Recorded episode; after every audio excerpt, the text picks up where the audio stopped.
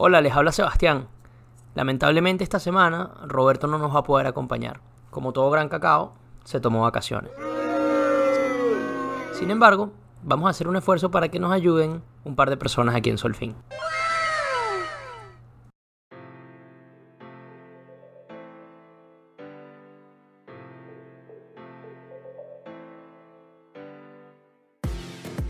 Épale, bienvenidos a Desde el Rosal. Mi nombre es Sebastián Carreño Leandro. Y Roberto Pérez Jimón. Somos un par de amigos que nos conocimos estudiando economía en la Universidad Católica Andrés Bello, en el centro de estudiantes. Aunque en feria do- donde más la gente se conoce en la católica. Hoy en día tenemos la suerte de trabajar juntos en Solfín Casa de Bolsa. Solfin Casa de Bolsa es una firma con 15 años de antigüedad dedicada a prestar servicios financieros y ayudar a sus clientes a conseguir sus objetivos asumiendo los menores riesgos posibles. Como parte de nuestra unidad de conocimiento hemos decidido desarrollar este podcast que busca indagar sobre temas interesantes relacionados a mercado y economía y presentártelos de la manera en que nosotros los conversaríamos con nuestros panas o en la oficina, que son dos entornos bastante parecidos. ¿Son parecidos? No, Bueno, vamos a decir que son parecidos. está bien, vamos a hacerlo.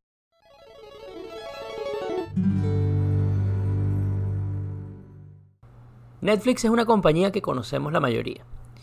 Su modelo de negocios consiste en cobrarnos a cambio de darnos acceso a su plataforma de entretenimiento donde podemos ver series y películas. Netflix está en un área excesivamente competitiva, en particular ahora que Apple, eh, Hulu, Amazon, eh, Disney inclusive están trabajando o inclusive ya funcionando sus servicios de streaming. Estos negocios se han dado cuenta que la manera para ellos poder competir es a través de la producción de contenido original. Es decir, que lo que ofrecen en sus plataformas es contenido propio de cada uno de ellos y no algo que los demás streaming services pueden ofrecer. Dicho esto, estas compañías se han visto en la necesidad de recaudar bastante dinero para poder producir sus series y sus películas. Netflix, por ejemplo, tiene hoy en día una deuda a largo plazo de alrededor de 12.600 millones de dólares. ¿Cómo te endeudas por 12.600 millones de dólares? Bueno, en definitiva, es complicado ir a un banco y pedirle esa cantidad de dinero. Nadie tiene eso para prestártelo. Pero hay una alternativa que sí te lo permite. Los bonos. Y es de eso de lo que queremos hablar hoy en Desde el Rosal.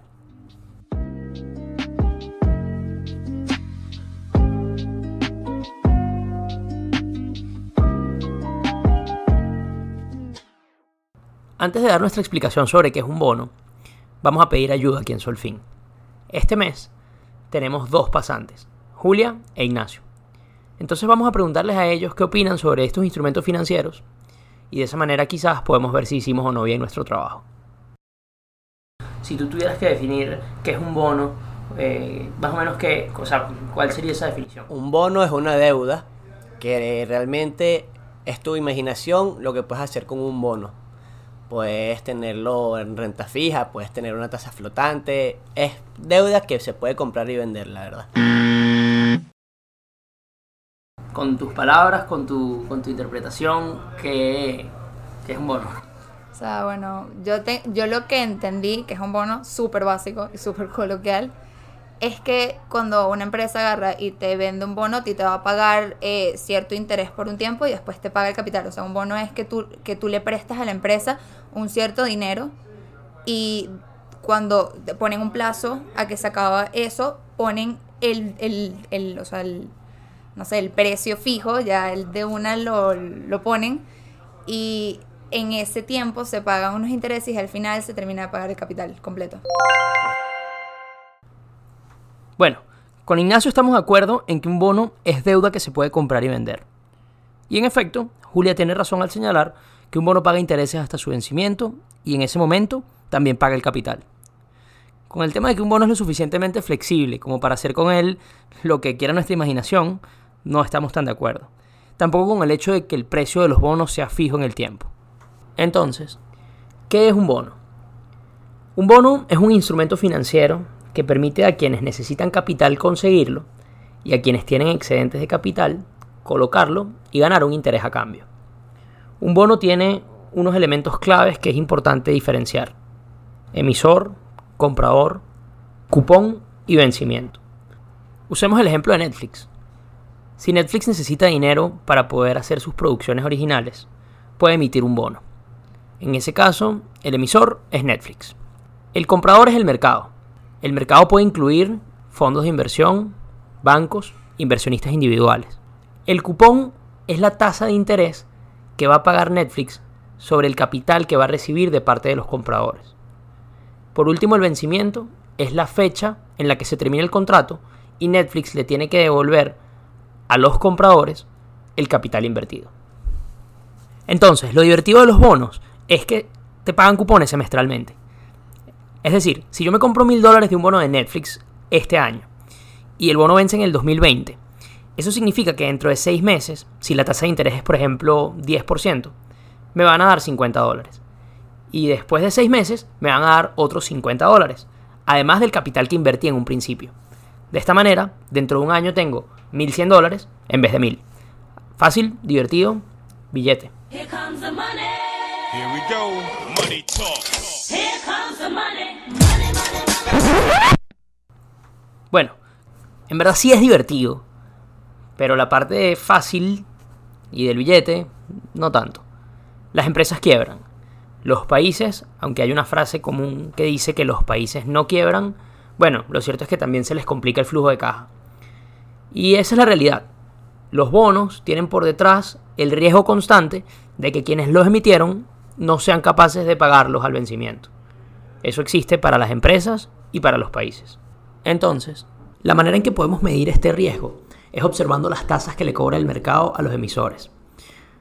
Y es que tiene sentido. Si a ustedes les llega un pana que rumbea mucho, no tiene trabajo y que la última vez que le prestaron no les pagó completo, probablemente para prestarle plata ahora le exijan un interés mayor que el que le exigirían a un pana que tiene trabajo, la última vez que le prestaron les pagó completo y que no rumbea tanto. Vamos a ver unos ejemplos en la vida real y ustedes pueden tratar de identificar cuál es el pana que rumbea además y no tiene trabajo y el que le va un pelo mejor. El mercado hoy en día para prestar plata a un plazo de dos años a Estados Unidos le exige una tasa de interés del 1,6%. A Netflix una tasa de interés de 2,95%. A Argentina, después de las elecciones de la semana pasada, 50%.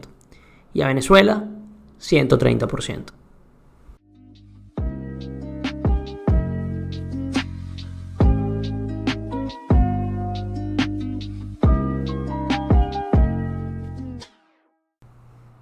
Los bonos nos dan un buen ejemplo de cómo pueden funcionar los mercados financieros.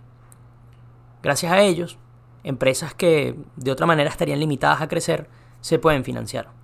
Y con este financiamiento pueden invertir, pueden contratar más gente y pueden ofrecer mejores productos a sus consumidores.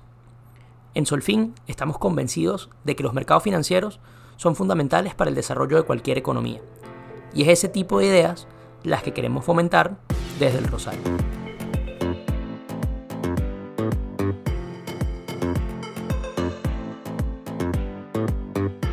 Desde el Rosal es un podcast producido por Solfín Casa de Bolsa. Nuestro director, Humberto Becerra. Y los hosts, Roberto Pérez Jimón y yo, Sebastián Carreño León.